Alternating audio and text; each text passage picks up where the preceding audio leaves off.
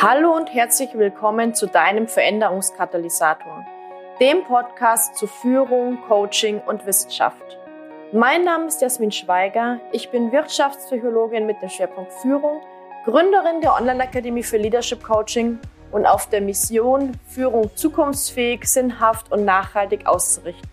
Schön, dass du da bist und wir gemeinsam die Arbeitswelt der Zukunft gestalten.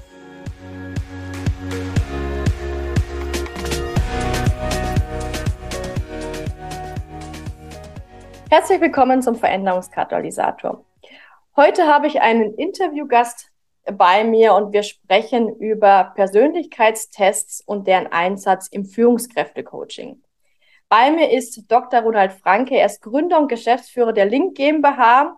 Die Link GmbH ist eine Ausgründung aus der Leuphana Universität Lüneburg und ihr konzipiert und erstellt Instrumente zur Erfassung, Darstellung und Entwicklung von Persönlichkeit insbesondere den wissenschaftlich fundierten Persönlichkeitstest Link Personality Profiler.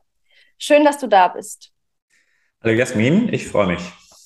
Ronald, ich habe jetzt schon ein paar Dinge erzählt zur Link GmbH. Möchtest du uns vielleicht selbst noch einmal mitnehmen? Was macht ihr genau? Ja, gerne. Also wir sind eine Ausgründung aus der Universität in Lüneburg und ähm, sind von der Ausbildung her alle Psychologen, Wirtschaftspsychologen und haben vor einigen Jahren äh, schon angefangen, Persönlichkeitsanalyseverfahren zu entwickeln, damals noch an der Uni. Und irgendwann wurde klar, dass es dafür ein großes Potenzial gibt, auch in der freien Wirtschaft. Und dann haben wir eben äh, das Unternehmen aus der Universität herausgegründet und seitdem entwickeln und vertreiben wir unterschiedliche Verfahren zur Analyse und Entwicklung von Persönlichkeit. Hm. Ich habe jetzt schon gesagt, bei euch geht es ja darum, wirklich, ich sage mal, wissenschaftlich fundierte Tools zur Verfügung zu stellen. Was heißt wissenschaftlich fundiert? Möchtest du uns da nochmal mitnehmen? Ja, natürlich. Wissenschaftlich fundiert bedeutet, äh, dass die Verfahren, die man dann anbietet, auf Modellen beruhen, äh, Modellen von Persönlichkeit, die auch tatsächlich in der Wissenschaft genutzt werden. Das ist etwas, was häufig so nicht der Fall ist. Es gibt äh, natürlich sehr viele verschiedene Verfahren ähm, zum Thema Persönlichkeit, also ja, Persönlichkeitstests oder Persönlichkeitsanalyseverfahren. Und ähm, es gibt aber sehr wenige, die tatsächlich auf Modellen beruhen, die von Psychologen und von Forschern, äh, von Persönlichkeitspsychologen eingesetzt werden. Das heißt, also viele der äh, am Markt äh, gebräuchlichen Verfahren nutzen Modelle, die zwar äh, auf den, auf den Praktiker oder den Laien erst einmal verständlich wirken, aber eigentlich nichts zu tun haben mit echter Persönlichkeitsforschung, mit Persönlichkeitspsychologie. Und fundiert bedeutet in diesem Fall als allererstes Mal, dass die Modelle, auf denen das Instrument dann aufsetzt, also ne, die Vorstellung von Persönlichkeit, die dort überhaupt erfasst wird, dass die auch bestätigt sind und zwar vielfach bestätigt. Das heißt nicht, dass, sagen wir mal, ein Professor sich ein Modell äh, überlegt hat, sondern dass alle damit arbeiten, also praktisch alle. Äh, und das ist bei sehr wenigen äh, Modellen der Fall. Und das ist Fundierung. Gleichzeitig kann man sagen, ist ein äh, Modell äh, oder ein, ein Test auch dann qualitativ hochwertig, wenn er bestimmte Gütekriterien erfüllt. Validität, Reliabilität, Objektivität. Auch dann kann man sagen, dass das Ganze wissenschaftlich fundiert ist. Ja, vielleicht erstmal so viel dazu. Mhm. Du hast jetzt schon gesagt, es gibt ja ein sehr großes Angebot an, ich sage mal, Persönlichkeit, Diagnostik-Tools auf dem Markt. Als Laie kann es sehr, sehr schwierig sein, hier die Spreu vom Weizen zu trennen. Was ist denn da dein Tipp, wie ja. man wirklich erkennen kann, ob das Tool, mit dem man arbeitet oder arbeiten möchte, die Fundierung, wie du sie gerade beschrieben hast, hat. Ja, also die wichtigste Unterscheidung hier ist die Unterscheidung äh, zwischen typenbasierten Instrumenten und dimensionalen Instrumenten. Das bedeutet, also es geht wieder darauf zurück, was ich eben gesagt habe. Die erste Überlegung ist, welche Vorstellung von Persönlichkeit liegt eigentlich hinter diesem Instrument? Das ist das Entscheidende. Das heißt, wenn jemand kommt und sagt, ich habe hier einen Persönlichkeitstest, ist immer die erste Frage sollte sein, welches Modell, welche Vorstellung von Persönlichkeit liegt denn hinter diesem Modell? Und da gibt es eigentlich zwei große Kategorien, in die man das Ganze einteilen kann. Einmal die typenbasierten Instrumente, das heißt, hier wird als Ergebnis ein Persönlichkeitstyp ausgewiesen. Das heißt, ich bin dann am Ende der blaue Typ oder der grüne Typ oder ich bin ein Moderator oder ich bin ein INFP, also ganz egal, oder ein Typ A, wie auch immer dieser Typ definiert wird. Was hier entscheidend ist, ist, dass die Persönlichkeit auf einen Punkt verdichtet wird. Das heißt, es wird gesagt, es gibt eine endliche Anzahl von unterschiedlichen Typen, da lassen sich alle Persönlichkeiten der Welt irgendwie einsortieren und du bist halt so ein Typ. Das hat verschiedene Probleme, da kann ich nachher noch ein bisschen mehr zu sagen, wenn es von Interesse ist. Hauptsächlich ist, dass keine, kein einziges typenbasiertes Instrument ist jemals wissenschaftlich bestätigt worden, also empirisch bestätigt worden. Das heißt, diese Fundierung liegt hier nicht vor. Das muss man ganz klar sagen. Was man heutzutage macht, sind dimensionale Ansätze. Das bedeutet, ich definiere unterschiedliche Persönlichkeitsdimensionen, die ich erfassen möchte. Ja.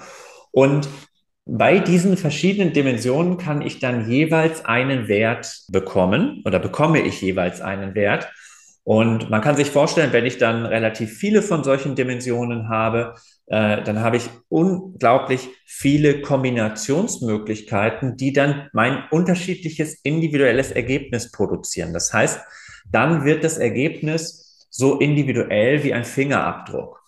Und ähm, das ist das, was man heutzutage macht, also der moderne Ansatz. Das heißt, die erste Frage ist immer, auf welchem Modell basiert das Ganze? Und die zweite Frage ist, ist das ein dimensionaler Ansatz?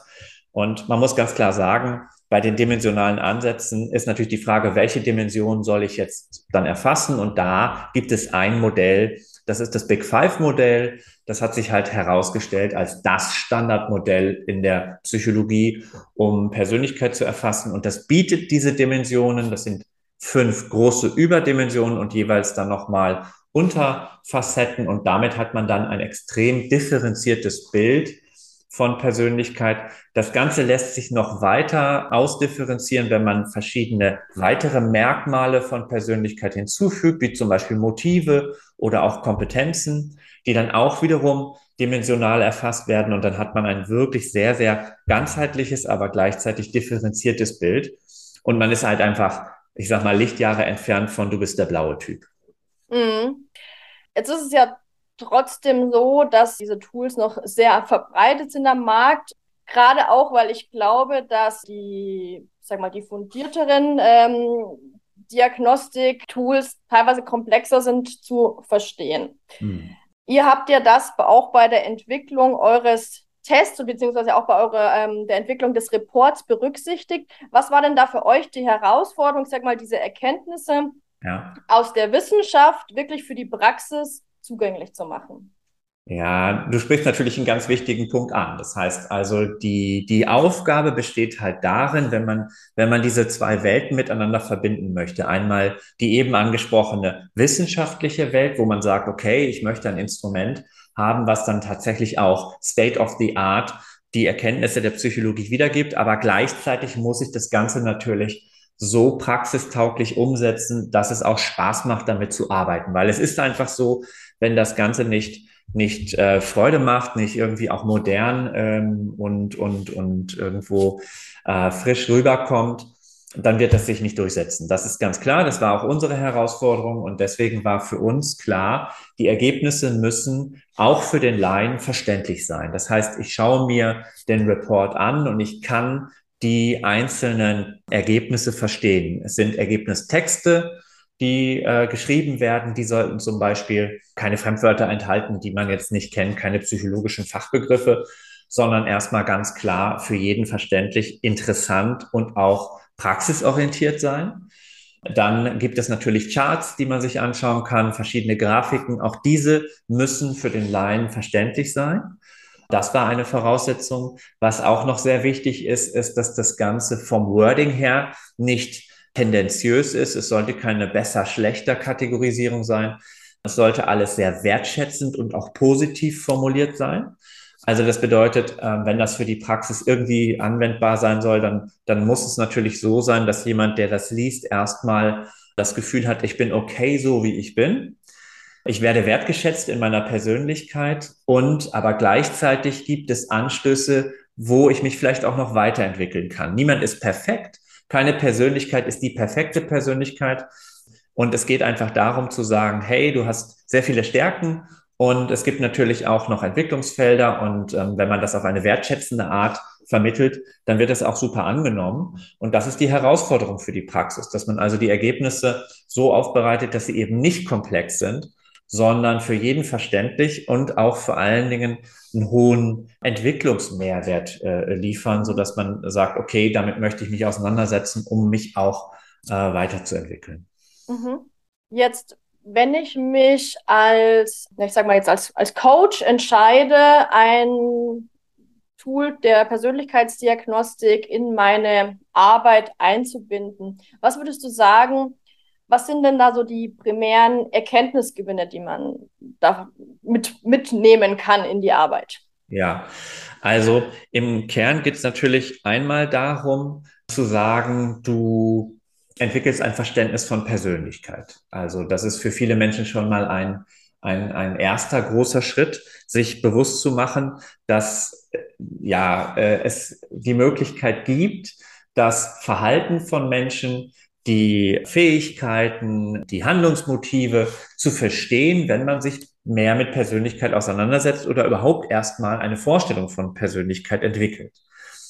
Dann ist es so, dass ich ein besseres Verständnis auch für andere entwickeln kann, wenn ich insgesamt mich mit dem Thema auseinandersetze, wenn ich anfange zu reflektieren, warum ich mich auf eine bestimmte Art verhalte, warum andere Menschen bestimmte Verhaltensweisen zeigen das ist dieser Einstieg in das Thema Reflexion, Selbstreflexion und auch Verständnis für, für unterschiedliche Verhaltensweisen entwickeln. Das ist etwas, was unheimlich helfen kann, wenn ich zum Beispiel in der äh, Kooperation mit anderen besser werden möchte, in, mit Teams besser funktionieren. Auch im Bereich Führung natürlich kann ich mich dann verbessern. Und dann gibt es natürlich die eben schon angesprochene Möglichkeit, mich auch wirklich weiterzuentwickeln, zu sagen, ich möchte mein ganzes Potenzial auch entfalten. Ich möchte dahin kommen, dass ich wirklich auch, meine Ziele äh, erreichen kann, die ich mir setze. Und äh, das hat natürlich viel damit zu tun, äh, dass ich mich mit auch meinen Entwicklungsfeldern auseinandersetze und überlege, okay, wo habe ich denn eben noch nicht mein ganzes Potenzial auch tatsächlich ausgeschöpft? Und dafür hilft es natürlich extrem, wenn ich eine strukturierte, systematische Übersicht habe über verschiedene Teilbereiche meiner Persönlichkeit, die auch für unterschiedliche Teile verantwortlich sind. Also Motive klären zum Beispiel die Frage, warum tue ich etwas? Was treibt mich an? Charaktereigenschaften klären die Frage, wie tue ich etwas? Was sind so meine persönlichen Stile? Und Kompetenzen klären die Frage, was fällt mir leicht, was fällt mir schwer? Also wie gut tue ich etwas? Und wenn ich diese Fragen alle beantworten kann, dann äh, kann ich natürlich viel leichter auch in, diese, in diesen Entwicklungsprozess einsteigen. Mhm. Das bedeutet, es wäre sozusagen ein guter Einstieg in das Thema Selbstreflexion, gerade wenn wir uns vielleicht auf das Thema Führungskräftecoaching nochmal fokussieren, auch in das Thema Selbstführung und dann dementsprechend auch die, die Mitarbeiterführung und, und, und das Verständnis für andere Persönlichkeiten im Team weiterzuentwickeln. Welche Möglichkeiten siehst du denn noch für den Einsatz ganz konkret im Führungskräftecoaching? Ja, also du hast jetzt für den Einsatz natürlich, äh, also grundsätzlich sind die Einsatzbereiche natürlich riesengroß. Das heißt, man kann sagen, überall dort, wo die Persönlichkeit einen großen Einfluss hat auf meinen Erfolg, hat so ein Instrument eine Daseinsberechtigung. Das bedeutet, immer dann, wenn mein Verhalten irgendwo einen großen Einfluss hat, das ist zum Beispiel natürlich, äh, wenn ich mich, wie eben schon mal gesagt, in einem Team bewege oder wie ich mit Stress umgehe und natürlich auch für das Thema Führung. Man muss sich halt klar machen, dass Führung ein unheimlich komplexer sozialer Prozess ist und viele Menschen, und das ist auch vollkommen normal, damit erstmal überfordert sind. weil, wie schon gerade erwähnt, da prallen zwei Menschen aufeinander, die unterschiedliche Persönlichkeiten haben, die unterschiedliche Ziele vielleicht auch haben und die unterschiedliche Vorstellungen auch von dem Thema Führung haben. Und ich muss als Führungskraft dann sehr viele verschiedene Menschen führen, die alle wiederum unterschiedliche äh, Erwartungen und unterschiedliche Führungsstile auch präferieren. Und das ist halt ein, eine wahnsinnig große Herausforderung. Mit das Schwierigste eigentlich, was man an Aufgaben bekommen kann äh, im, im beruflichen Kontext. Und äh, hier liegt einfach ein, ein gutes Match vor, muss man sagen, zwischen der Komplexität dieser Anforderung und den Stärken von einem guten Persönlichkeitstest, weil ich hier ermöglichen kann, wirklich mal tief einzutauchen in die eben genannten Themen. Also was ist mein Führungsstil eigentlich? Will ich überhaupt führen? Warum will ich führen? Was, sind, was ist meine Motivation? Was fällt mir leicht im Bereich Führung? Was fällt mir schwer? Also die Kompetenzen. Dann natürlich mein Führungsstil von den Charaktereigenschaften her. Da kann ich tief einsteigen und so auf dieser Basis natürlich unterschiedlichste Entwicklungsmöglichkeiten äh, angehen. Das heißt, in Kombination mit einem guten Coaching, mit jemand, der da irgendwo auch Erfahrung hat, kann ich unheimlich viel erreichen, äh, wenn ich halt so eine Datenbasis habe, die mir ermöglicht, mal tiefer reinzuschauen in dieses Thema. Mhm. Ihr habt euch ja dazu entschieden, ähm, den Report nicht einfach nur so rauszugeben, sondern das Ganze auch, ähm, beziehungsweise Coaches zu schulen, das Ganze auch mit einem Auswertungsgespräch zu kombinieren. Ja. Naja, was ist da die Relevanz? Also warum ist es wichtig, das so zu tun und nicht einfach nur eine Mail zu schicken, hier ist der Report? ja, also grundsätzlich äh, muss man sich bewusst machen, dass so ein Verfahren, Persönlichkeitstest oder Persönlichkeitsanalyseverfahren, Test ist ja mal so ein bisschen irreleitend, weil es jetzt keine richtigen und falschen Antworten gibt, deswegen ist es eigentlich kein Test.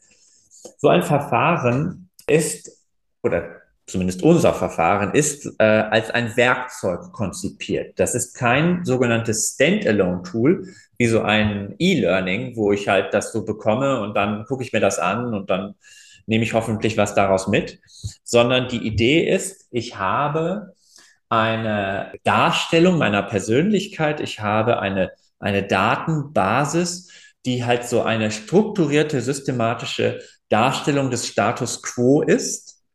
Aber das ist der Ausgangspunkt. Das ist sozusagen der Startpunkt von dem, was ich erreichen möchte. Das heißt, jeder bringt eine andere Fragestellung mit. Jeder hat individuelle Bedürfnisse auch. Und äh, was es jetzt braucht, ist jemand, der mich auf dieser Reise begleiten kann, der äh, Erfahrung hat, der auch einfach äh, Methodenkompetenz hat, wie ich jetzt meine Ziele, die ich habe, auch erreichen kann auf Basis dieser, äh, dieser Daten. Ja, das heißt also, das ist nicht der Endpunkt sozusagen, sondern der Startpunkt und, und äh, gleichzeitig ein Werkzeug, was halt helfen kann, bessere Ergebnisse zu produzieren, zu erreichen und ähm, schneller, besser zu meinem Ziel zu kommen, zum Beispiel mehr, noch größere Führungsperformance ab ja, zu erreichen.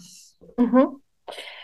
Ich habe ja die Erfahrung gemacht, also ich nutze, nutze das, das Instrument auch in meiner Arbeit, habe die Erfahrung gemacht, dass es schon auch wichtig ist, das Thema, ich sage mal, Akzeptanz des Verfahrens mitzudenken.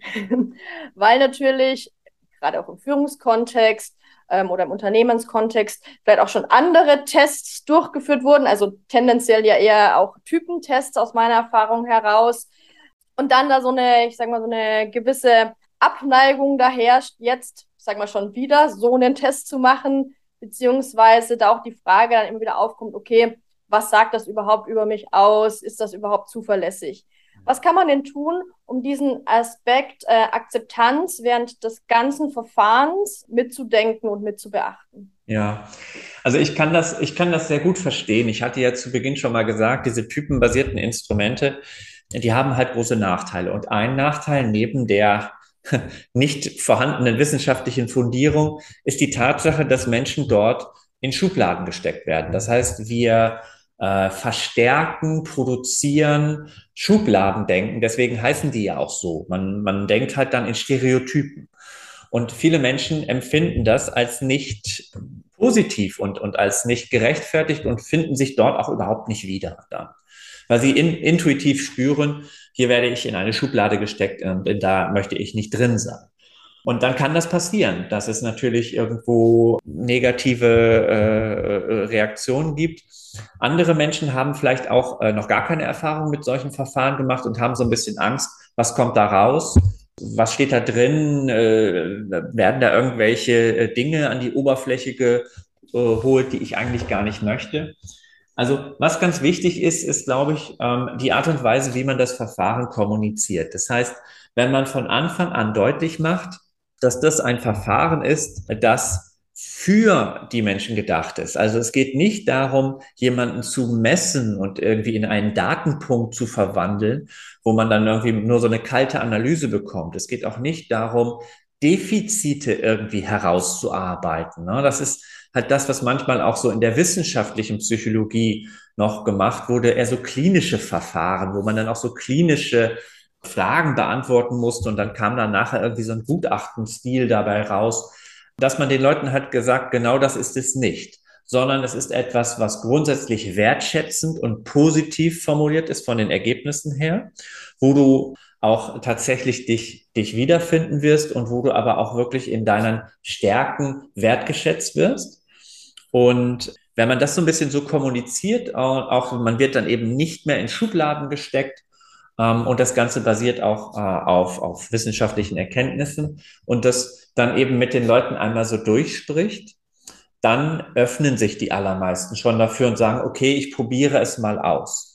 Wenn sie es ausprobiert haben, ist in der Regel die Akzeptanz sehr groß, weil die Ergebnisse halt das halten, was vorher versprochen wurde. Das heißt, es ist wertschätzend, ganz egal, was für ein Ergebnis dabei rauskommt. Es werden eben nicht so besser, schlechter Kategorien aufgemacht, sondern einfach gesagt, hey, das spiegelt dich jetzt hier wieder und das ist auch okay so. Und dann ist noch wichtig zu sagen, dass es natürlich trotzdem ein Modell ist und ein Modell immer Grenzen hat. Das heißt, es ist jetzt etwas anderes, als wenn ich mich über Stunden mit jemandem unterhalte, der dann ein individuelles Gutachten schreibt, wo er mich beschreibt ähm, und da vielleicht noch die kleinsten, feinsten Nuancen herausarbeiten kann. Auch ein sehr, sehr differenziertes Modell bleibt ein Modell. Und deswegen kann es mal passieren, dass jemand an der einen oder anderen Stelle sagt, ja, diese Aussage, die würde ich so nicht ganz unterschreiben. Und dann sagt man natürlich, das ist vollkommen okay, dann konnte dich das Modell an dieser Stelle nicht eins zu eins abbilden. Aber erzähl doch mal, wie bist du denn eigentlich? Und ne, dann kommt man ins Gespräch und darum geht es ja eigentlich. Es geht nicht darum, dass das dass der Report an jeder Stelle recht hat, sondern dass wir ins Gespräch auch kommen. Und wenn an irgendeiner Stelle man sagt, da finde ich mich nicht ganz wieder, dann fragt der Coach in der Regel nach und ich beschreibe mich und dann ist eigentlich das erreicht worden, was wir wollen, nämlich ne, Selbsterkenntnis und, und, und Informationen wurden gewonnen. Mhm. Du hattest jetzt gesagt, okay, es soll nicht darum gehen, jetzt abzutesten oder irgendwie eine, eine schlechter besser Geschichte reinzukommen. Schauen wir uns mal nochmal den, den Einsatz in Auswahlverfahren an. Gerade da kann ja trotzdem oft mal das Gefühl entstehen, ich werde jetzt irgendwie abgetestet. Also ich muss auf eine bestimmte Art und Weise sein, um jetzt mhm. sozusagen den Job oder die nächste höhere Position und so weiter zu bekommen. Mhm. Was wäre da vielleicht nochmal zusätzlich zu beachten? Also im, beim Einsatz in Auswahlverfahren ist bei Persönlichkeitstests immer bea zu beachten, dass das keine Instrumente sind für die Vorauswahl. Das bedeutet, niemand sollte nur aufgrund seines Ergebnisses von so einem Verfahren irgendwie abgelehnt werden. Das wäre auf jeden Fall nicht die ja, Good Practice, sagen wir mal, sondern es sollte halt so sein, dass man sagt, okay, wir haben hier verschiedene Kandidaten, entweder interne oder externe, und wir möchten versuchen, unser, unsere Entscheidung irgendwo auch auf objektivere äh, Beine zu stellen. So. Was man da machen kann, ist, dass man sagt, okay, wir haben hier diesen wissenschaftlich fundierten Persönlichkeitstest. Bitte füll den einmal aus.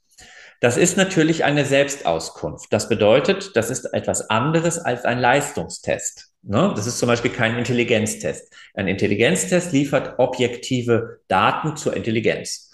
Den kann ich nicht manipulieren, außer jetzt nach unten.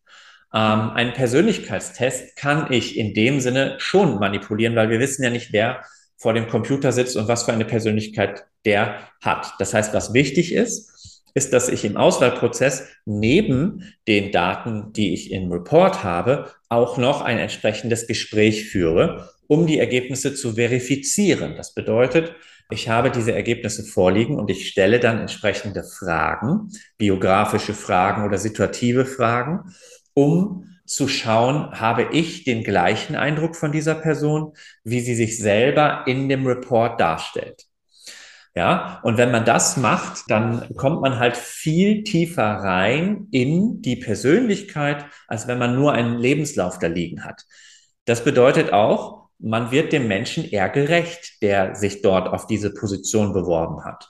Ja, weil letztlich möchte man ja auch äh, die Persönlichkeit als einen Entscheidungsfaktor mit einbeziehen, weil sie einen riesengroßen Einfluss hat darauf, ob die Person das Ganze dann nachher erfolgreich ausführen wird oder nicht. Und also auch hier ist wieder wichtig, wie kommuniziere ich das? Das bedeutet, um, um bei den Bewerberinnen und Bewerbern Ängste irgendwie abzubauen, ist es sehr hilfreich, wenn man denen auch wiederum deutlich macht, das Verfahren ist nicht dafür gedacht, dich zu bewerten, sondern um dich kennenzulernen. Das heißt, du wirst hier nicht in besser, schlechter Kategorien gesteckt, sondern wir möchten das nutzen, um dich besser kennenzulernen, weil wir dich und deine Persönlichkeit nämlich wertschätzen. Und wenn man das kommuniziert, dass man die Persönlichkeit der Bewerberinnen und Bewerber wertschätzt, dann sollte man sich vielleicht auch mit deren Persönlichkeit auseinandersetzen. Mhm. Naja, wir hatten jetzt zwei Anwendungsbeispiele. Einmal, sagen wir so, im, im Coaching-Prozess das mit reinzunehmen und zum anderen in ähm, der, naja, in Auswahlprozessen. Möchtest du vielleicht nochmal einen Ausblick geben? Was wären denn weitere der ja. Vielzahl von Anwendungsmöglichkeiten des Instruments? Natürlich. Also eine eine der klassischen Anwendungsfelder, eines der Felder ist der ganze Bereich Berufsorientierung. Also alles, was damit zu tun hat, ich bin unzufrieden in meinem jetzigen Job. Ich überlege mir, was wäre denn vielleicht überhaupt der richtige oder die richtige Tätigkeit, der richtige Job? Was für ein Unternehmen würde zu mir passen? Alles in diese Richtung oder wie kriege ich den Job, den ich haben möchte? Was brauche ich noch? Was, was, wo muss ich mich weiterentwickeln? Also alles, in diesem ganzen Bereich Karriereorientierung, Berufsorientierung. Dafür ist die Persönlichkeit natürlich ein ganz wichtiger Einflussfaktor. Und dann andere für beruflichen Erfolg oder auch für Lebenserfolg wichtige Kategorien wie Umgang mit Stress, Belastung, Krisen, Umgang mit Konflikten. Also alles, was, ne, ist ja klar, auch in Konflikten sind die Persönlichkeiten der beteiligten Menschen äh, sehr relevant, wie dieser Konflikt dann ähm, ausgeht und weitergeht. Ich hatte schon angesprochen, alles, was mit Teams zu tun hat. Ähm, Menschen kommen in, in einem Team zusammen. Natürlich sind deren Persönlichkeiten unheimlich wichtig dafür, ob dieses Team funktioniert oder nicht. Ja, also Teamentwicklung in jeder Hinsicht. 360 Grad Feedback-Prozesse. Ich möchte mich entwickeln. Ich möchte irgendwie auch mal Feedback von anderen bekommen. Das kann ich dann mit meinem eigenen, mit meiner eigenen Wahrnehmung meiner Persönlichkeit abgleichen aber auch Spezialbereiche wie zum Beispiel Paarberatung. Ja, zwei Menschen äh, führen eine Beziehung. Natürlich ist deren Persönlichkeit hochgradig relevant für den Erfolg. Oder auch so etwas wie ähm, Spitzensport. Ne? Der, der Spitzensport stellt ganz besondere Anforderungen an die Persönlichkeit äh, der Sportler. Solche Sachen äh, lassen sich natürlich auch wunderbar mhm. dann äh, umsetzen. Ja, was ich darüber hinaus sogar noch mache, ist, ich äh, nutze das auch für Positionierungscoachings. Auch super mhm. spannend. ja, auf jeden Fall. Lass uns nochmal rauszoomen zum Abschluss. Was würdest du sagen, wenn jetzt jemand überlegt, äh, im Coaching, Trainings, Beratungsbereich unterwegs ist und überlegt, jetzt auch in die Arbeit mit einem Persönlichkeitsdiagnostikinstrument äh, einzusteigen, was wären denn da so deine Top ein bis drei Tipps? Also was, was ich natürlich empfehlen kann, ist sich als erstes mal auseinanderzusetzen mit der Frage, welches Instrument ist für mich das Richtige? Es gibt eine große Anzahl von unterschiedlichen Instrumenten. Ich kann immer nur dazu plädieren, was ich jetzt schon zwei, dreimal gesagt habe, benutzen Sie keine Typentests. Also das ist etwas, was ich auch wirklich aus meiner Erfahrung an der Universität, ähm, ich habe halt lange Persönlichkeitspsychologie gelehrt und ähm, diese, diese typenbasierten Instrumente äh, widersprechen halt allem, äh, was die Psychologie eigentlich äh, schon, schon auch an Erkenntnissen generiert hat. Dann gibt es verschiedene Verfahren. Ich kann immer schauen, äh, was, was kann für mich so das Richtige sein. Das ist sehr individuell. Da kann man sich einfach so ein bisschen informieren auf dem, auf dem großen Markt, den es da gibt. Was ich immer empfehlen würde, ist natürlich, dass man dann äh, entsprechend, wenn man ein Verfahren gefunden hat, das man gut findet, dass man dann die Ausbildung dafür macht, also ein Verfahren, das man ohne Ausbildung äh, oder Zertifizierung verwenden kann, das kann eigentlich nicht besonders gut sein. Das heißt, es gibt natürlich eher diese wissenschaftlich ausgerichteten, dafür muss man erstmal ein Psychologiestudium machen, wenn man das bei Hochgriffe äh, einkaufen will. Aber es gibt natürlich auch andere Verfahren, für die man eben nicht das Psychologiestudium braucht. Und die sind auch wunderbar einsetzbar für die allermeisten Fälle.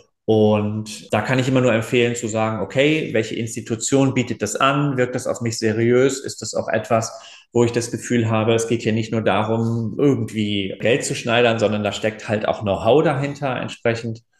Ähm, die Konditionen sind wichtig, die unterscheiden sich nämlich sehr stark, muss man sagen. Teilweise fragt man sich auch, wo, wo äh, die Konditionen denn gerechtfertigt sind bei einigen solcher Verfahren. Ähm, und dann nicht, nicht zuletzt ist halt auch schon die Frage der Datensicherheit. Das ist halt heutzutage ein großes Thema.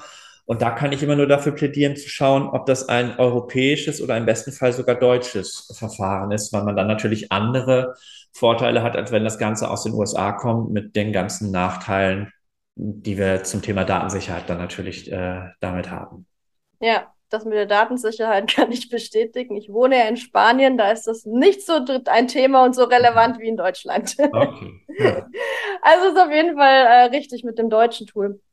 Genau, und was ich vielleicht noch ergänzen würde, gerade wenn man natürlich kein Psychologie- oder Wirtschaftspsychologie-Studium absolviert hat, ist es natürlich super wichtig, ich sage mal, eine Zertifizierung oder einen Lehrgang zu machen, wo man ja dann dieses ganze Basis- und Hintergrundwissen auch vermittelt bekommt. Ja. Ja, das war's schon. Vielen lieben Dank, dass du heute dabei warst. Wo findet man mehr über euch, über dich, wenn man da nochmal tiefer eintauchen möchte? Ja, sehr gerne, hat mir Spaß gemacht.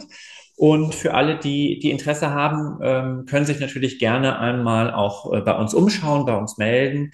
Das ist im Prinzip ganz einfach www.link.de, Link mit C. Und ähm, ja, einfach mal umschauen. Wir äh, machen auch regelmäßig alle zwei Wochen Infoveranstaltungen, Informationsveranstaltungen, wo ich dann auch nochmal so unser Instrument vorstelle.